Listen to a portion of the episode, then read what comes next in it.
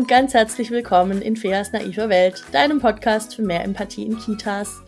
Mein Name ist Fia Finger, ich bin stellvertretende Einrichtungsleitung, Kindheitspädagogin, Referentin für pädagogische Fachkräfte und in diesem Podcast geht es derzeit eigentlich alle zwei Wochen äh, um Themen, die mich so bewegen, die im Kita-Alltag aus meiner Sicht noch nicht so rund laufen, die vielleicht auch richtig unrund laufen und bei denen ich denke, naja, bisschen Empathie, bisschen Reflexion, bisschen Fachwissen und dann wird das doch wohl besser gehen.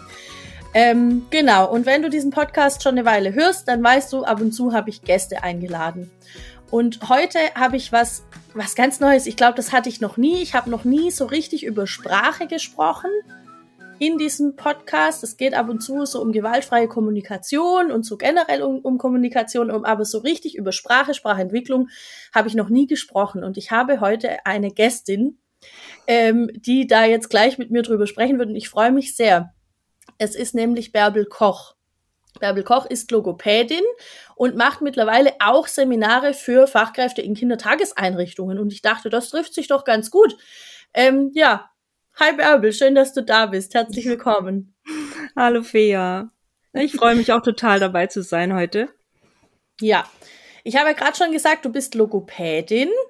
Mhm. Ähm, ja, erzähl doch einfach kurz gerne von dir, was machst du noch? Also du bist schon eine Weile Logopädin, du hast schon eine Weile eine eigene Praxis und jetzt kommen quasi die Fachkräfte mit dazu. Genau. Ich arbeite schon seit ja, 30 Jahren, über 30 Jahren, ähm, habe auch schon seit langer, langer Zeit eine eigene Praxis, habe immer schön hier therapiert, habe mich in den letzten Jahren vermehrt auf Kindertherapien, ähm, Sprachtherapien spezialisiert. Und mir war ähm, Kindergarten, Kita, Krippe irgendwie immer schon so im Kopf und dachte, Mensch, ich glaube, es wäre gut, wenn dort mehr logopädisches Wissen Einzug halten würde, damit man einfach vielleicht auch manches besser verstehen kann, warum mh, hm, bestimmte Probleme bei den Kindern auftreten und wie man vielleicht auch damit umgehen kann oder wie eben auch Sprachförderung noch besser gestaltet werden kann. Und habe angefangen jetzt eben in Kitas Seminare zu geben was sehr gut läuft und auch sehr gut ankommt. Und ich habe das Gefühl, dass ähm, ja, darf in die Welt kommen. Ja, das glaube ich auch. Ich habe auch vorher, glaube ich, noch nie tatsächlich von einer Logopädin oder von einem Logopäden gehört, der oder die Seminare tatsächlich für Kita-Fachkräfte anbietet. Vielleicht liegt das jetzt an mir und es ist so ein subjektiver Eindruck und jemand anderes sagt, was, das gibt's ja voll viel. Aber ich kenne da tatsächlich niemanden. Ich habe bisher ähm, alles, was ich über Sprache, Sprachentwicklung gelernt habe, eben im Studium gelernt von Leuten, die auch Erziehungswissenschaften oder irgendwas studiert hatten und vielleicht dann da irgendwas in Richtung Sprachentwicklung, Mehrsprachigkeit und so gemacht hatten. Und dann war das so das Ding. Deshalb finde ich das, ich finde das ein total schlaues Konzept. Spontan würde mich jetzt interessieren, wenn du in so eine Kita kommst, was sind Dinge, die die Fachkräfte dort von dir wissen wollen? Ja, zum einen eben dieses, wie können wir unseren Kindern helfen, noch besser in die Sprachentwicklung oder die Sprachentwicklung anzuregen, Sprache zu fördern, ähm, weil es ist ja immer so im Hintergrund, ja, irgendwann kommen die Kinder ja in die Schule und dann sollte das ja irgendwie funktionieren. Und wir sind ja ganz viele Stunden mit den Kindern zusammen und was können wir tun? Mhm. Und das ist natürlich eine riesengroße Frage, weil jedes Kind ist anders, jede Einrichtung ist anders. Ähm, alle brauchen irgendwie was Spezielles, eventuell, wenn jetzt nicht eine Sprachstörung wirklich vorliegt, weil wir müssen einfach ganz klar sagen, nur weil irgendwas im Kindergarten vielleicht besser gemacht wird, ähm, sind alle Sprachstörungen auf einmal weg.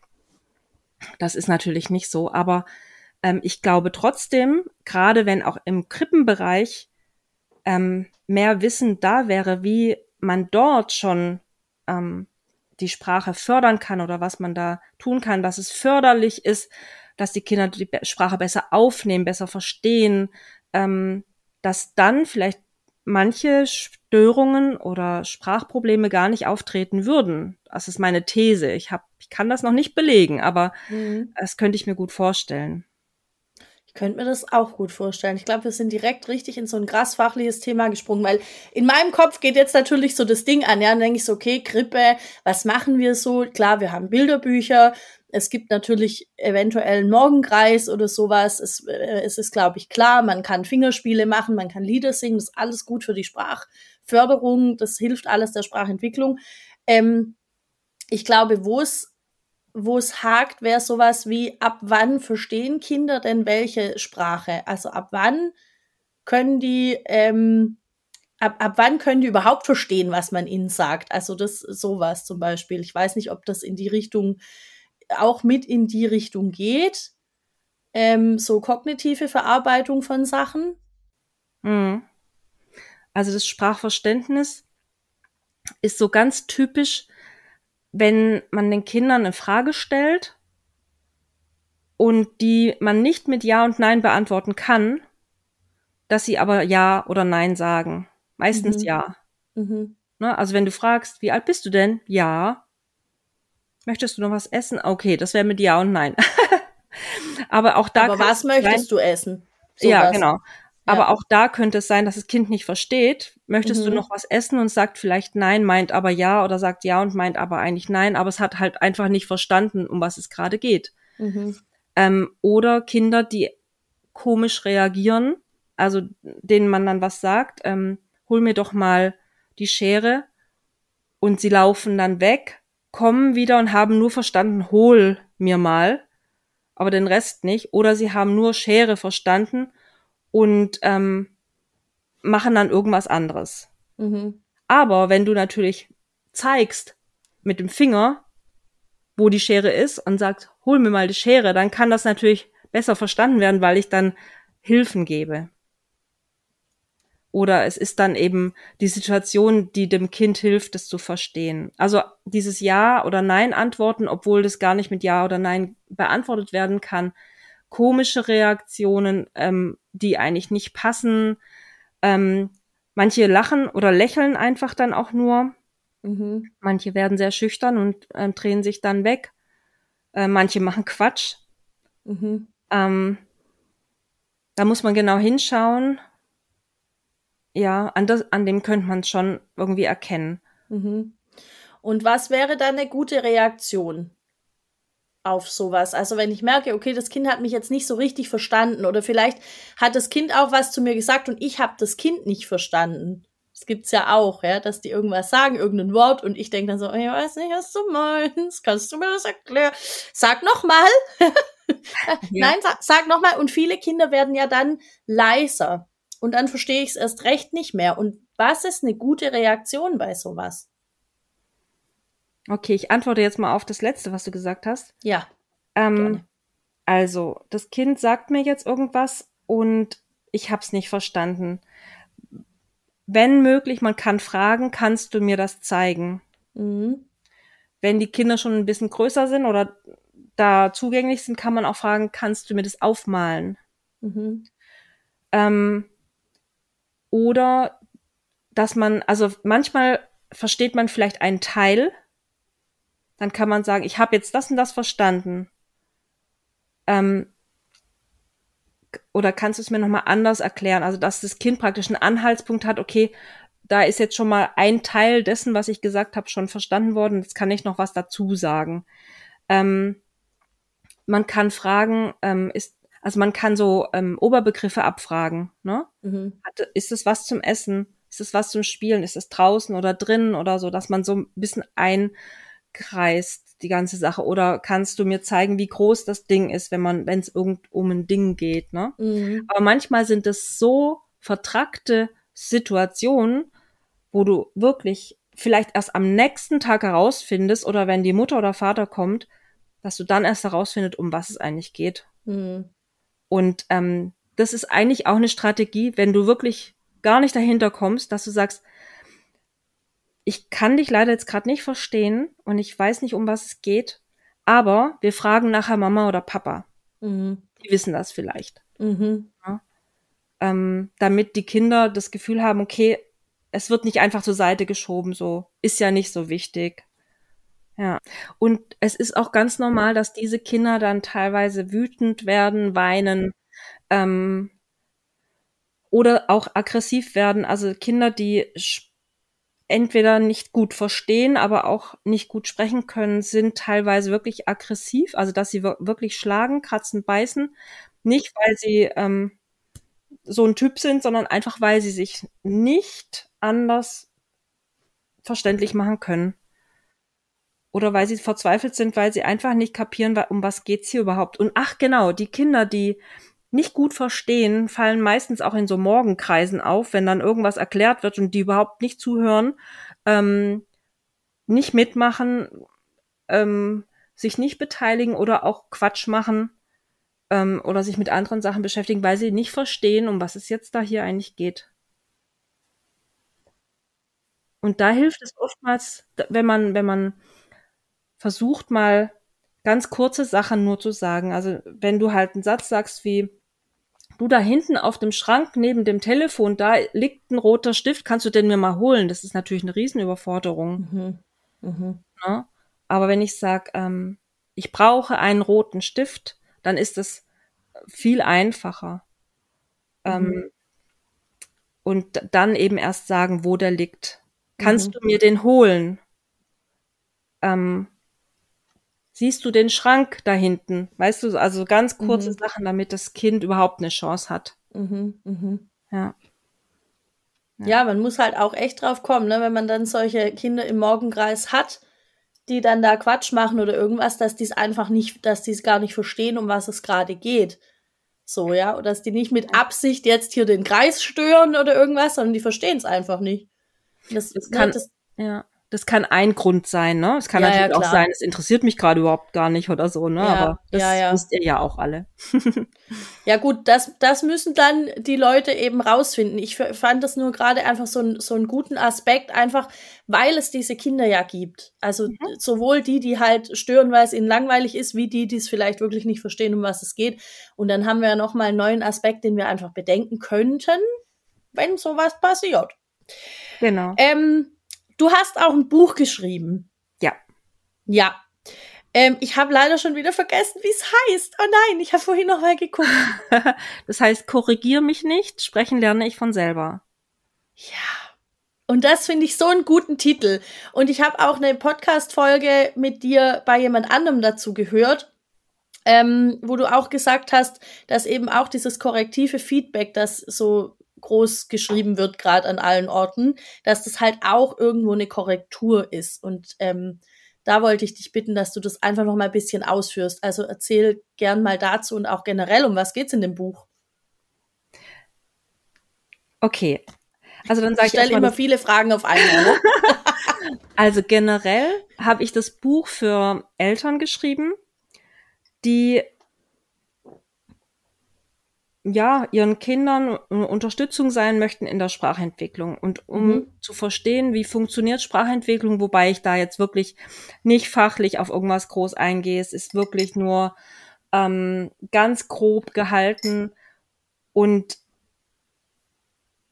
dieses korrigier mich nicht, das ist ein Thema gewesen, was mir damals so sehr auf dem Herzen lag, weil ich immer wieder das Gefühl hatte, man kann als Eltern oder auch als Fachkraft oder als Oma, Tante, wer auch immer, es so schlecht aushalten, wenn ein Kind, also wenn es ein, gewisses Alter hat, so ganz kleine, ein, zweijährige macht man das vielleicht noch nicht so, aber dann, wenn sie größer werden, dann schon eher, ähm, dass man es so schlecht aushalten kann, wenn etwas nicht richtig ausgesprochen wurde oder ein falsches Wort ver verwendet wurde oder so.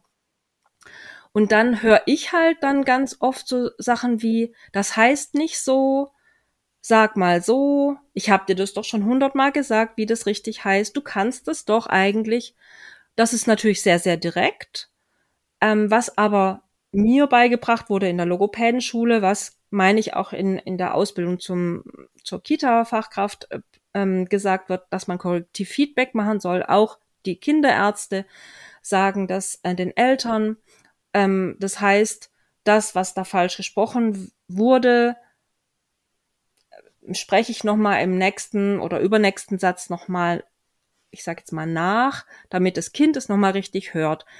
Und an sich habe ich da auch nichts dagegen. Ich habe nur gemerkt, ähm, dass viele Kinder gar nicht mehr die Sprache ähm, erforschen und dass sie auch gar nicht mehr so richtig hinhören, obwohl sie gut hören können. Und ich habe mich gefragt, woran liegt das denn? Und habe viel gelesen, Videos angeschaut und mich umgehört und einfach auf mein Gefühl so ein bisschen geachtet.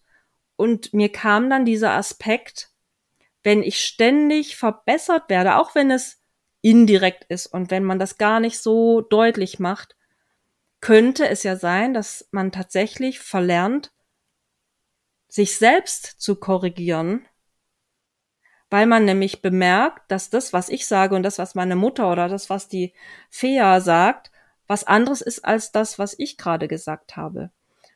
Und das muss aber nicht im direkten Zusammenhang sein. Also ähm, ich muss nicht direkt nach dem, was ich gerade gesagt habe, das gleich nochmal hören, damit ich das dann merke, dass das, was ich gerade gesagt habe, falsch war. Ich war jetzt auf einem Elternabend, ähm, da habe ich auch einen Vortrag gehalten, da sagte eine Mutter, sie macht es auch mit dem Corrective Feedback, wobei sie das gar nicht so absichtlich macht. Ähm, das passiert einfach und das passiert ganz oft, wenn man das viel, viel geübt hat, dann macht man das andauernd.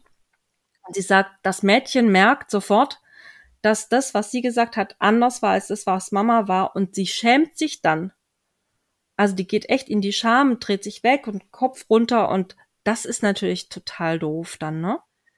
Ähm, und mir ist halt aufgefallen, dieses Korrektivfeedback ist dann oftmals das, ähm, dass es sich anfühlt für mich wie so ein Hinterherplappern von dem, was gerade schon gesagt wurde, was ich auch verstanden habe.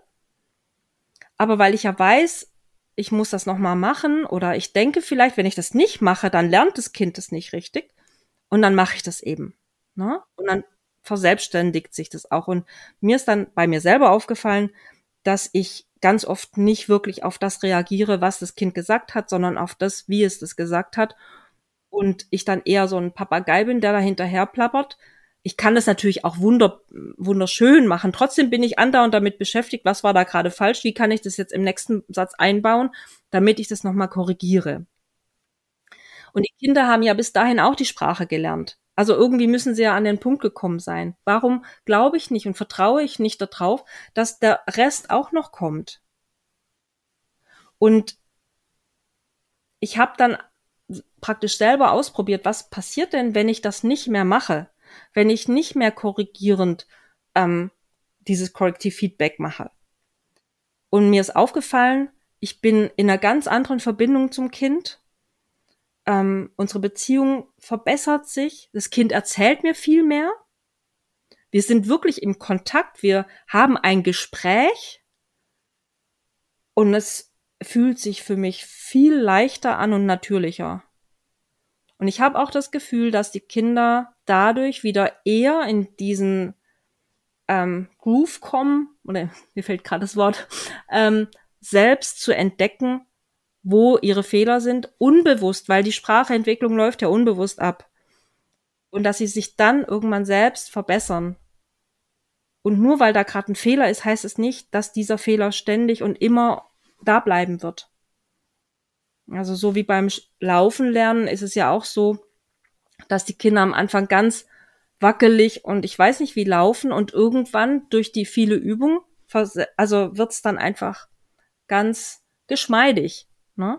Aber nicht, weil ich gesagt habe, wie sie es machen sollen oder wie es falsch ist, sondern es läuft dann einfach. Ne? Also ich finde auch so, wenn, wenn, wenn man das jetzt so hört, wie du das erzählst, also ich kenne auch das mit dem korrektiven Feedback, ne? Mhm. Ähm, und wenn man das jetzt so hört, wie du das erzählst, dann macht es schon sehr deutlich zwei komplett verschiedene Situationen auf. Ja. Das, das ist schon, also das eine, wie du gesagt hast, ist einfach ein bisschen natürlicher, bisschen flüssiger, eher in Beziehung, was ja gleichzeitig nicht heißt, dass ein korrektives Feedback nicht auch in Beziehung passieren kann.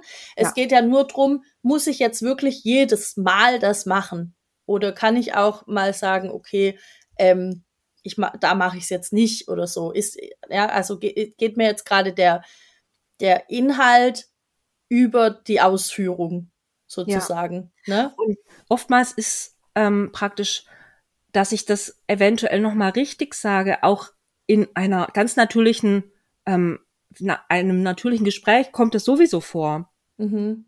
Ja, was ich, Ja. wenn das Kind irgendwas vom Kindergarten erzählt und ähm, bei irgendeinem Wort war was falsch und ich greife das nochmal auf, weil, weil ich das auch sonst machen würde. Mhm. Also wenn es Also- jetzt sagt, ich bin hingefallen, ich sag, wo bist du hingefallen? Mhm. Aber dann muss ich nicht, wo bist du denn hingefallen, das nochmal betonen oder so, ne? Mhm.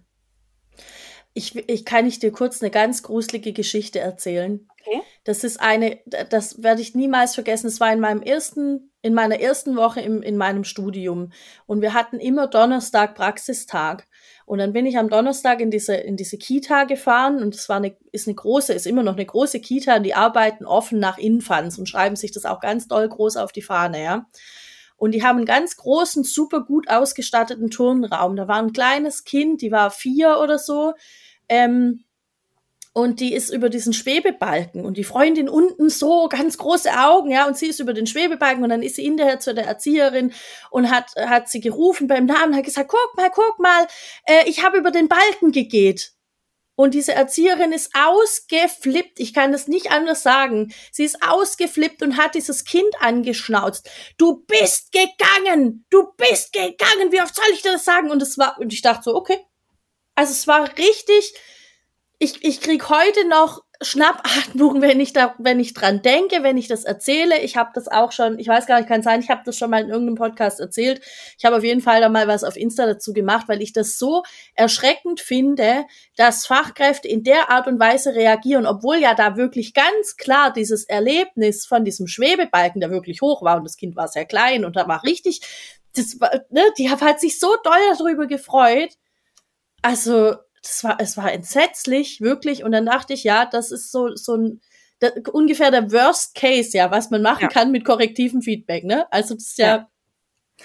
Ja, wobei ich das auch nicht als Korrektiv-Feedback ähm, sehen Nee. würde. kann man, glaube ich, so nicht, nicht Das- bezeichnen. Sehr, sehr direkt. Ja.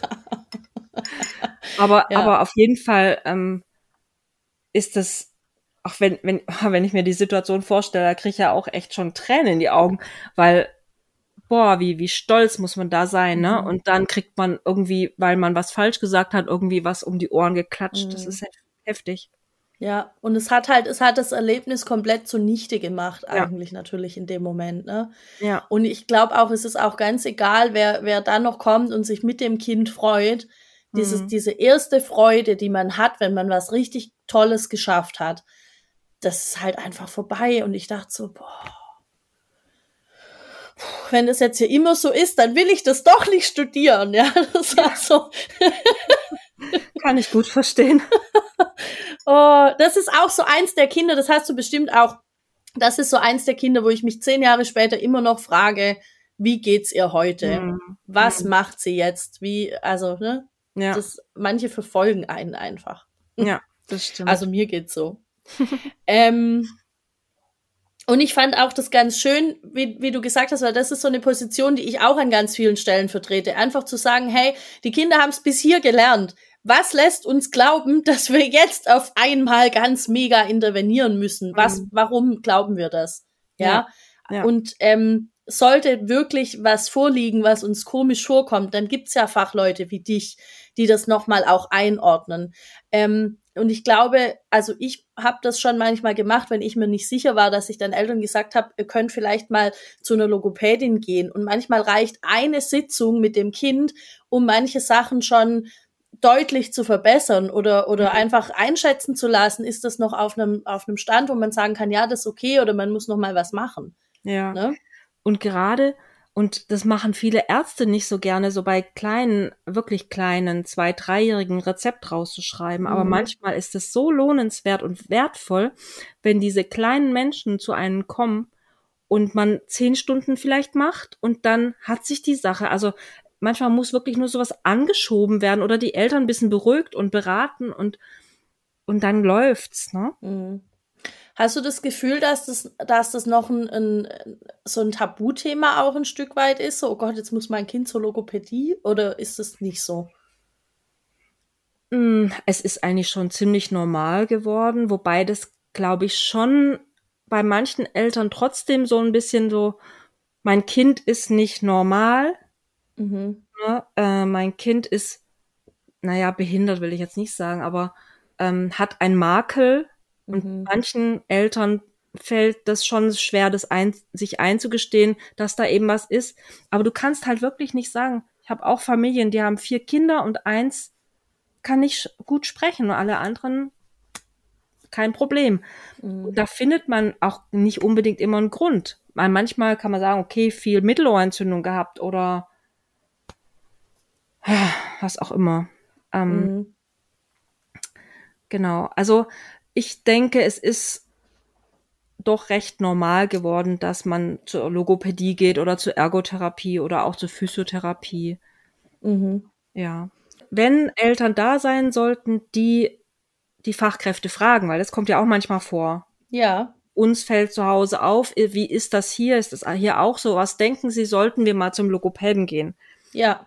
Dann würde ich auf jeden Fall sagen, ja, lassen Sie gucken, weil normalerweise die, das Gefühl der Eltern oft stimmt, dass da irgendwas nicht passt. Ja. Außer es sind Eltern, die sich eben wegen jedem bisschen ganz, ganz große Sorgen machen. Aber auch die sollen lieber mal kommen und dann kann man die Eltern beruhigen.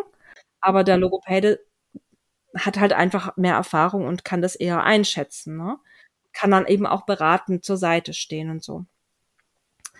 Ähm, also es ist immer ganz gut, wenn man mh, hm, vielleicht eher Fragen stellt als Fachkräfte jetzt den Eltern gegenüber ähm, oder Beobachtungen den Eltern ähm, erzählt, ohne gleich zu sagen, ja, vielleicht sollten sie da mal zum Logopäden gehen, so dass vielleicht die Eltern selbst da drauf kommen.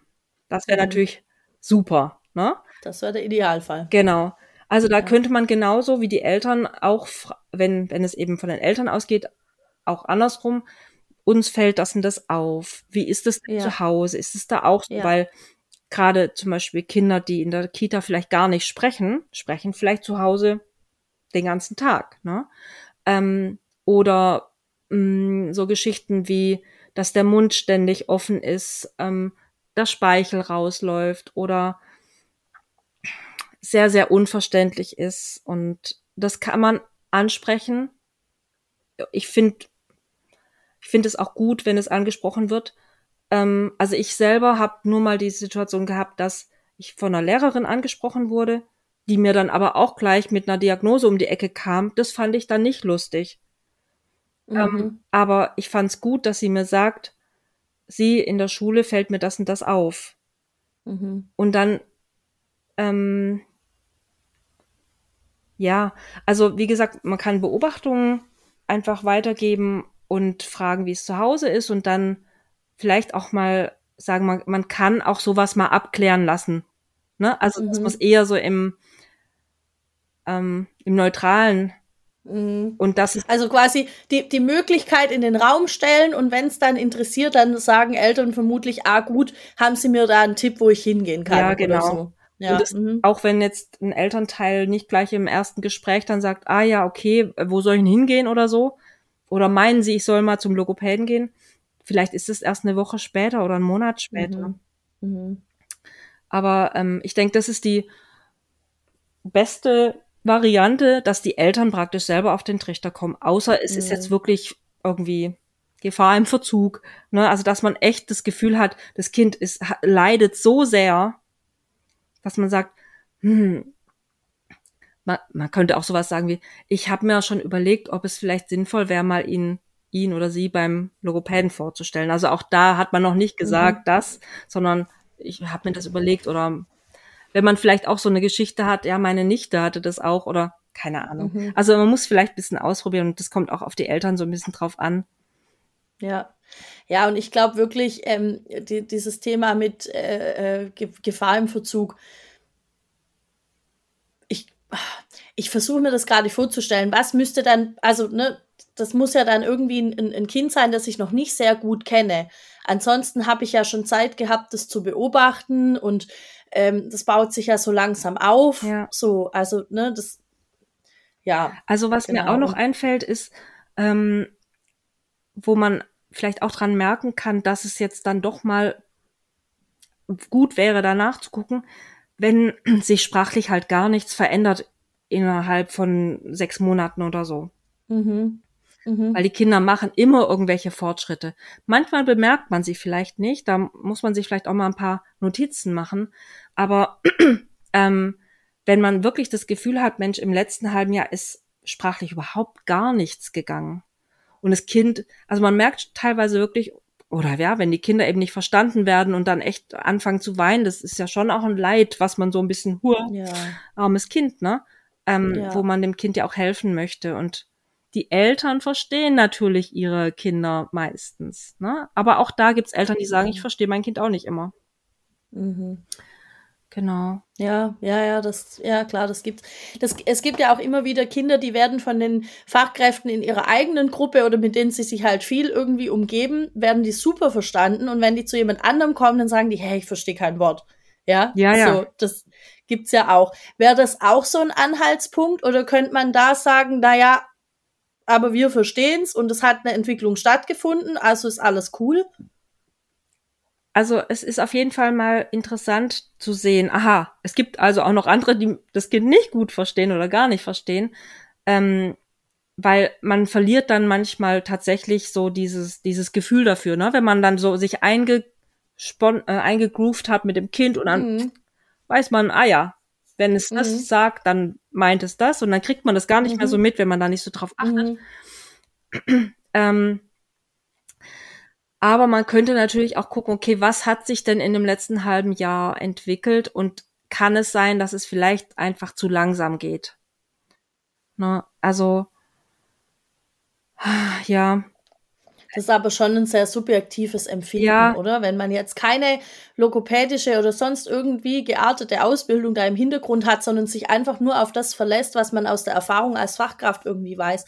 Also ich fühle mich da immer sehr subjektiv ja. dabei. Ja, Wirklich. also ich persönlich als Logopädin, und ich weiß, dass es viele Logopäden gibt, die nicht meine Meinung teilen, ähm, ich würde mir wünschen, ich könnte im Kindergarten arbeiten.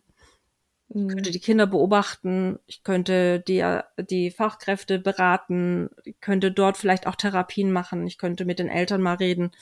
Ähm, ich fände das super.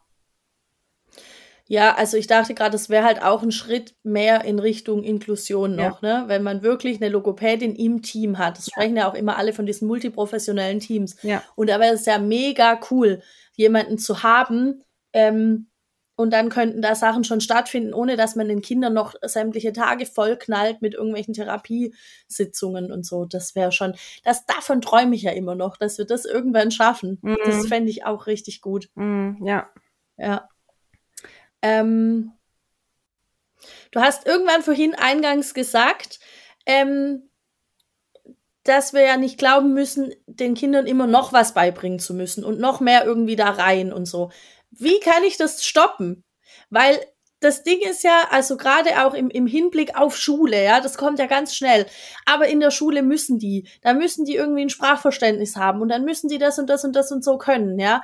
Ähm, und deshalb glauben Leute, wir müssen immer noch mehr reinpacken. Ja. Wie kann ich das stoppen? Also ein Punkt wäre, ähm, sich mal selbst zu beobachten. Also mal zu sagen, okay, diesen heute, morgen oder diese Woche werde ich jetzt mal mich reflektieren, wie reagiere ich denn auf Sprache von dem Kind oder was mache ich denn, also oder was meine ich machen zu müssen oder ähm, was genau braucht das Kind überhaupt? Was denke ich denn, was das Kind bräuchte, damit es dann in, in die Schule kommt und alles kann oder so? Aber auf was ich eigentlich raus will, ist dieses, ähm, können wir tatsächlich die, die Momente, auch diese Sprachmomente, die wir dann mit den Kindern haben, können wir die einfach auch mal nur genießen und einfach nur mal zusammen sein, Gemeinschaft haben, Beziehung, Bindung aufbauen. Ähm, weil wenn ein Kind mit mir in Beziehung ist und wir eine super Bindung haben, dann will das Kind mich nachmachen. Mhm. Dann will das Kind genauso sein wie ich. Also mhm. die Kleinen wollen das noch. und dann ist da eine Grundlage gelegt, auf der man aufbauen kann. Mhm. Wenn ich aber die ganze Zeit damit beschäftigt bin, ich muss dem Kind was beibringen, dann bin ich schon mal unter Druck und Stress und da will keiner was von mir lernen. Aber wenn ich mich mit den, mit den Kindern oder mit dem Kind auf den Boden setze und einfach nur mal was zusammen machen, ich muss noch nicht mal reden. Ähm, und diesen Moment spüren und, und da sein und fühlen und keine Ahnung, dann ist es manchmal mehr Sprachförderung, sage ich jetzt mal, als ich muss die ganze Zeit reden und sagen, was ich mache. Und ähm, ja, ich muss begleitend Sprach, meine Sprache begleiten, meine Handlung und des Kindes. Und ich bin die ganze Zeit am Reden. Das Kind hat gar keine Möglichkeit, da was zu sagen oder so. Ich mhm. glaube, wir tun uns echt einen Gefallen, wenn wir nicht so viel reden, aber das, was wir reden, in Beziehung zum Kind und mit Freude selber. Also ich finde, Sprach, also Sprechfreude ist eigentlich was, was bei den Kindern auch geweckt werden sollte. Wenn ich aber das Gefühl habe, ich rede, weil ich jemandem was beibringen möchte, dann ist es keine Sprechfreude, dann ist es irgendwie eine Arbeit. Und ähm, Humor, Witz finde ich sowieso immer ganz, ganz wichtig. Und wenn ich dann vielleicht, was ich, ich sitze dann vielleicht, ich kenne mich jetzt nicht so gut aus in dem Ablauf. Ich weiß jetzt nicht, ob man wirklich mal Zeit hat, am Maltisch zu sein und selber ein Bild zu malen. Aber wenn ich jetzt da sitzen würde, dann muss ich nicht gucken, wer malt was und was malst du denn da und ach, wie heißt denn die Farbe? Ah, ich gebe dir mal die grün oder so, muss ich mhm. gar nicht machen. Ich kann selber ein Blatt Papier holen und einfach sagen, ach, heute will ich auch mal ein Bild malen. Wo ist denn das Papier? Ach, da nehme ich das Papier, leg das schön hin. Wie rum lege ich denn das Papier jetzt? Hochkant oder quer? Hm, ja, ich mache das jetzt mal so. Gut, was male ich denn heute? Und also und ich rede praktisch mit mir selber. Mhm. Ja, ohne mhm. dass ich jetzt jemand was beibringen will. Einfach nur so ähm, äh, ich glaube, ich brauche jetzt grün. Wo ist denn hier grün? Hat jemand die grün gesehen und so, weißt du? Und dann mhm. ist es so nebenher und die mhm. Kinder, da, also ich stelle mir das immer so vor, dass bei den Kindern, obwohl ich ja gar nicht mit denen so richtig rede, ich rede da mehr mit mir, die Kinder solche Ohren haben. Mhm. Und ähm, ich glaube, das, das wäre schon mal super, wenn man das hinkriegen würde. Mhm. Also im Grunde einfach halt mit, mit Teil der Gruppe zu sein, so diese viel besungene Augenhöhe auch ein Stück weit, ne? Ähm, wirklich mit den Kindern einfach da sein und schon sprachlich so ein bisschen begleiten, was so passiert, aber ohne eben diesen krassen erzieherischen Anspruch. So habe ich es verstanden. Ja, also mehr in die Entspannung gehen. Ihr, ihr habt genug zu tun. Also ihr müsst ja an so viel denken und so viel aufpassen und keine Ahnung aber da mal nicht, nicht so auch noch denken, auch da muss ich jetzt noch, keine Ahnung, was mhm. alles leisten, damit das Kind mhm. sprachlich mhm. gefördert wird. Was ich natürlich tun kann, und darüber, wenn man sich da mal die Mühe macht, ähm, wäre nicht schlecht, wenn man mal schaut, es gibt so Wörter, die wir immer benutzen, aber wo es auch noch ganz viele andere Varianten davon gibt. Mhm, mh. Ja, also ähm, ich kann ein kleines Beispiel. Ich kann sagen, mach bitte die Tür zu. Aber ich kann auch sagen, schließ bitte die Tür. Mhm. Also, dass ich einfach variabel bin in, in dem Wortschatz, den ich verwende. Und du bist ja auch im Schwabenland. Mhm. Ähm, ich höre das ganz oft. Tu das mal dahin. Oh, ja, das. Ja, mhm. also und das, oh, das ganz gruselig. Das passiert mhm. einfach ganz oft weil es muss schnell gehen. Mhm. Und das versteht das Kind ja auch. ja, ja. ja? Ne? Und ähm, da dann wirklich mal zu gucken, also auch da mal sich zu beobachten, welche Wörter be benutze ich eigentlich? Benutze ich mhm. oft das oder das anstatt mhm. dem Ding oder tu anstatt dem Wort, ne? Oder mhm. ja, Also ich habe nichts gegen Dialekt, wirklich nicht. Ich, ich liebe Dialekt. Ähm, aber auch im Dialekt gibt es ganz viele Wörter, die wir verwenden können. können. Und ähm, natürlich weiß ein Kind wahrscheinlich, was, es, was eine Hose ist, aber weiß es auch, dass eine Hose zwei Hosenbeine hat oder dass es einen Saum gibt oder dass es einen Reißverschluss, Reißverschluss vielleicht schon, aber ähm, ja, wenn jetzt irgendwie eine Hose unten am Saum nur dreckig geworden ist, dann kann man sagen, guck mal, an deinem Saum da unten ist es ganz dreckig geworden, aber die Hose, die Hosenbeine sind ganz sauber. Sowas. Mhm. Also wenn man auf solche mhm. Sachen achtet und dann mal Wörter praktisch verwendet, die die Kinder ganz selten hören, dann kriegen die auch so Ohren. Mhm. Ja. Ja, ja, das stelle ich, also finde ich auch schön. Ich, ich hänge gerade noch bei diesem Tu. Ja. Also im, im Schwäbischen gibt es ja da die komischsten Auswüchse davon. Ne? Es gibt ja auch dieses, ähm, wir, wir tun jetzt aufräumen. Was? Was, was ist also Ja, genau. Es, oh, da denke ich auch immer, nee, nee, sag das einfach nicht ja. mehr. Also dazu vielleicht noch ganz kurz, wenn wir dieses to einbauen, mhm. dann haben wir immer das richtige Verb am Ende des Satzes. Mhm. Ich tue jetzt kochen. Tu du mal Zähne putzen. Ne? Also mhm. im, immer das Verb hinten. Und das ist für die Sprachentwicklung, also für die Grammatikentwicklung eigentlich Gift. Wir brauchen das Verb an zweiter Stelle. Mhm. Ähm, und wenn das Kinder nicht lernen, dann laufen die uns teilweise jahrelang rum und sagen, ich das, ähm, ich die Banane essen. Mhm. Und das, also wenn, genau, vielleicht kann man das auch sagen, wenn das Kinder machen und das lange, also lange heißt, ähm, hm, ich muss mal überlegen, ähm, also mit drei Jahren dürften sie das eigentlich schon nicht mehr sagen. Ich müsste noch mal nachgucken. Manche Sachen weiß ich immer nicht auswendig. Aber wenn, wenn das einfach lange bleibt, also ein halbes Jahr und länger, dann sollte man tatsächlich sagen, bitte mal zum Logopäden gehen. Weil diese mhm. Satzstellung, ähm, das muss frühzeitig behandelt werden, weil sonst mhm. Kinder in ihrer grammatikalischen Entwicklung nicht weiterkommen. Mhm. Und jetzt gibt's ja aber auch mehrsprachige Kinder. Ne? Ich ja. weiß, du bist jetzt nicht so sehr mit mehrsprachigen Kindern, aber da gibt's ja durchaus Sprachen, die das so haben in ihrem, in ihrem, in ihrer Grammatik. Ne? Mhm. Das heißt, da hätten wir bisschen Puffer, oder? Da könnte man sagen, na ja, wenn es im, da könnte man noch bisschen warten. Mm, ja, habe ich mir jetzt gerade, also das ist jetzt eine gute Frage. Das, ähm, ich meine, ich weiß zum Beispiel, beim Türkischen, ne, dass, dass da keine Artikel da sind, ne? Und dass mm, auch, ja. irgendwo auch normal ist, dass die Kinder entweder gar keine Artikel verwenden oder die falschen Artikel. Mhm. Ähm, trotz allem, äh, da würde ich dann auch nochmal nachfragen in der, in der Muttersprache, ob da auch irgendwelche Auffälligkeiten sind vom Satzbau her. Mhm.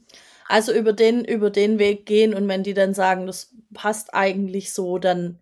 Wenn sie praktisch ihre Muttersprache gelernt haben und da alles normal läuft, dann haben sie die Fähigkeit, eine Sprache zu lernen. Und weil sie noch so klein sind, haben sie natürlich einfach noch ein viel größeres Tempo drauf. Mhm. Und ähm, wenn dann, also dann kann es wirklich super gut laufen. Die sind nach einem halben Jahr schon so gut, ja. Ja. Und andere. Ja, also das, da bin ich echt immer erstaunt, wie schnell das ja. geht. Ja. ja. Also, wenn euch was auffällt, sei es artikulatorisch oder ähm, Satzbau, Grammatik, dann immer fragen, wie ist es in der Muttersprache? Und wenn da auch Auffälligkeiten sind, dann bitte zum Logopäden auf jeden Fall. Mhm. Also, und das heißt aber, ja? ähm, ein, ein Logopäde oder eine Logopädin könnte auch in, in dem Fall, also wenn das Kind jetzt mehrsprachig aufwächst, könnte da auch helfen, auch wenn er oder sie selber die Sprache nicht kann von dem Kind. Ähm, ja. Ähm, wenn es jetzt artikulatorisch irgendwas ist, dann ähm, verändert sich das oftmals auch in der Muttersprache, wenn es die gleichen Laute gibt. Ist ja mhm, auch oftmals mhm. unterschiedlich. Mhm. Oh, krass spannend. Das habe ich mir noch gar nie so überlegt. Ja. Ja. Wahnsinnsfeld. Ja, okay. Cool. Das finde ich, ah, das, für, da könnte ich jetzt direkt weiter drüber nachdenken. Okay. Aber ich habe mir hier noch eine Frage aufgeschrieben. Ähm, es gibt Fachkräfte, wenn Kinder nicht, nicht reden oder nicht so viel reden, dann heißt es da schnell, ja, die sind einfach zu faul. Sind einfach zu faul zum Sprechen. Mhm. Gibt's das wirklich? Gibt's Kinder, die einfach zu faul sind? Also ich würde behaupten, nein. Wenn jetzt ein Kind nicht viel redet, dann kann das zum Beispiel damit zusammenhängen, dass es weiß, es wird ja auch nicht verstanden. Warum soll ich dann reden? Oder mir wird gar nicht zugehört. Oder ich werde ja andauernd verbessert. Ähm, oder tatsächlich, ich habe so eine große Sprachstörung, dass ich gar nicht weiß, wie ich was sagen soll. Also ich krieg das ja gar nicht vermittelt irgendwie. Ähm, oder ich bin einfach ein Typ Mensch, der einfach nicht viel reden mag. Also es gibt's ja auch. Also es gibt ja die, die Kinder und die auch Erwachsenen, die einfach reden wie ein Buch, die kannst du kaum stoppen und andere sind halt eher wortkarg. Das ist aber nicht Faulheit. Ähm, und dann gibt's natürlich auch die Kinder, die tatsächlich ähm, eine äh, Angst vorm Sprechen haben. Ne? Das wäre dann halt in Richtung Mutismus. Und die sind nicht faul, sondern die haben einfach nur Angst. Und je mehr man die drängt und sagt, jetzt sag doch mal was, ich will mal deine Stimme hören, ähm, mhm. desto schlimmer Und ich würde so halt. gern jetzt sagen, das macht ja niemand mehr. Das wird es ja wohl nicht mehr geben, aber ich garantiere, dass es das gibt. Also ich glaube, dass es immer noch Leute gibt, die das machen und äh, die Kinder dann da immer weiter reintreiben oder in irgendwelche Schubladen stecken. So, ja. Das, ja. ich behaupte einfach, dass das gibt. Also. Oh, gruselig. Okay. Wir quatschen jetzt hier schon fast eine Stunde. Ich würde so langsam ähm, quasi das Ende einleiten. Ich wollte dich aber jetzt kurz noch, äh, bevor ich dich jetzt frage, wo man dich erreichen kann und was du für Seminare anbietest und so, äh, frage ich dich erst noch, sind wir überall vorbeigekommen? Hast du jetzt irgendwas, was dir noch ganz wichtig ist zu sagen, äh, was ich dich nicht gefragt habe oder was nicht dabei war?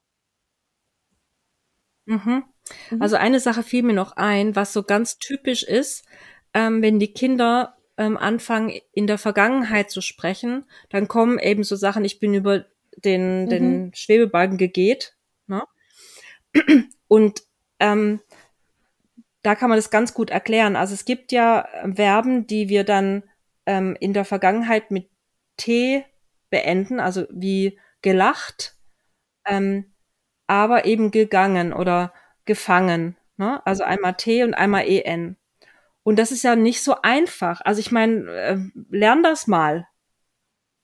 Ähm, und die Kinder haben immer bestimmte, ich sage jetzt mal Lernfenster, wo sie etwas ganz Spezielles lernen, ohne dass sie davon wissen.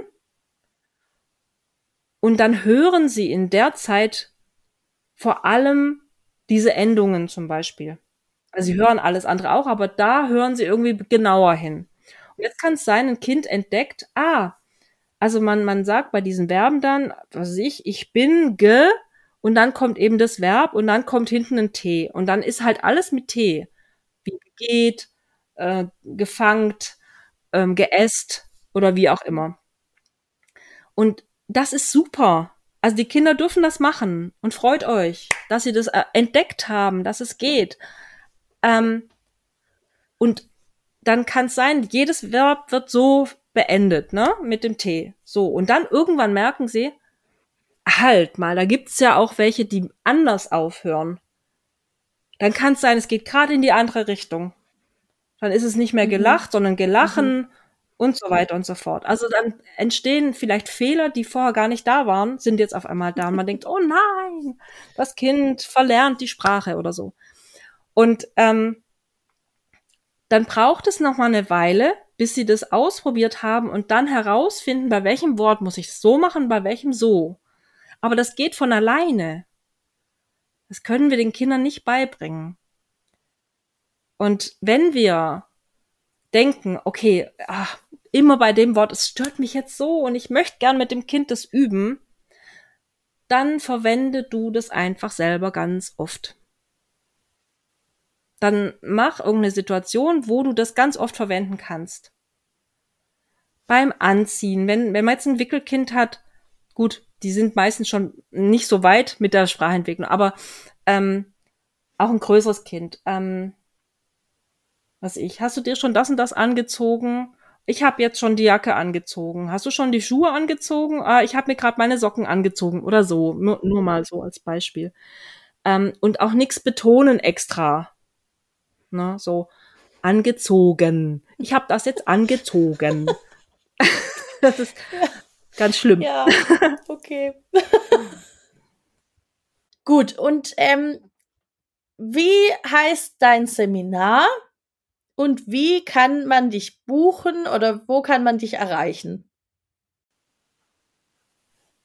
Ja, also, ähm, ich habe mein Seminar genannt Kita, äh, nee, Logopädie meets Kita. Das gibt's jetzt aber noch nirgendwo auf irgendeiner Webseite.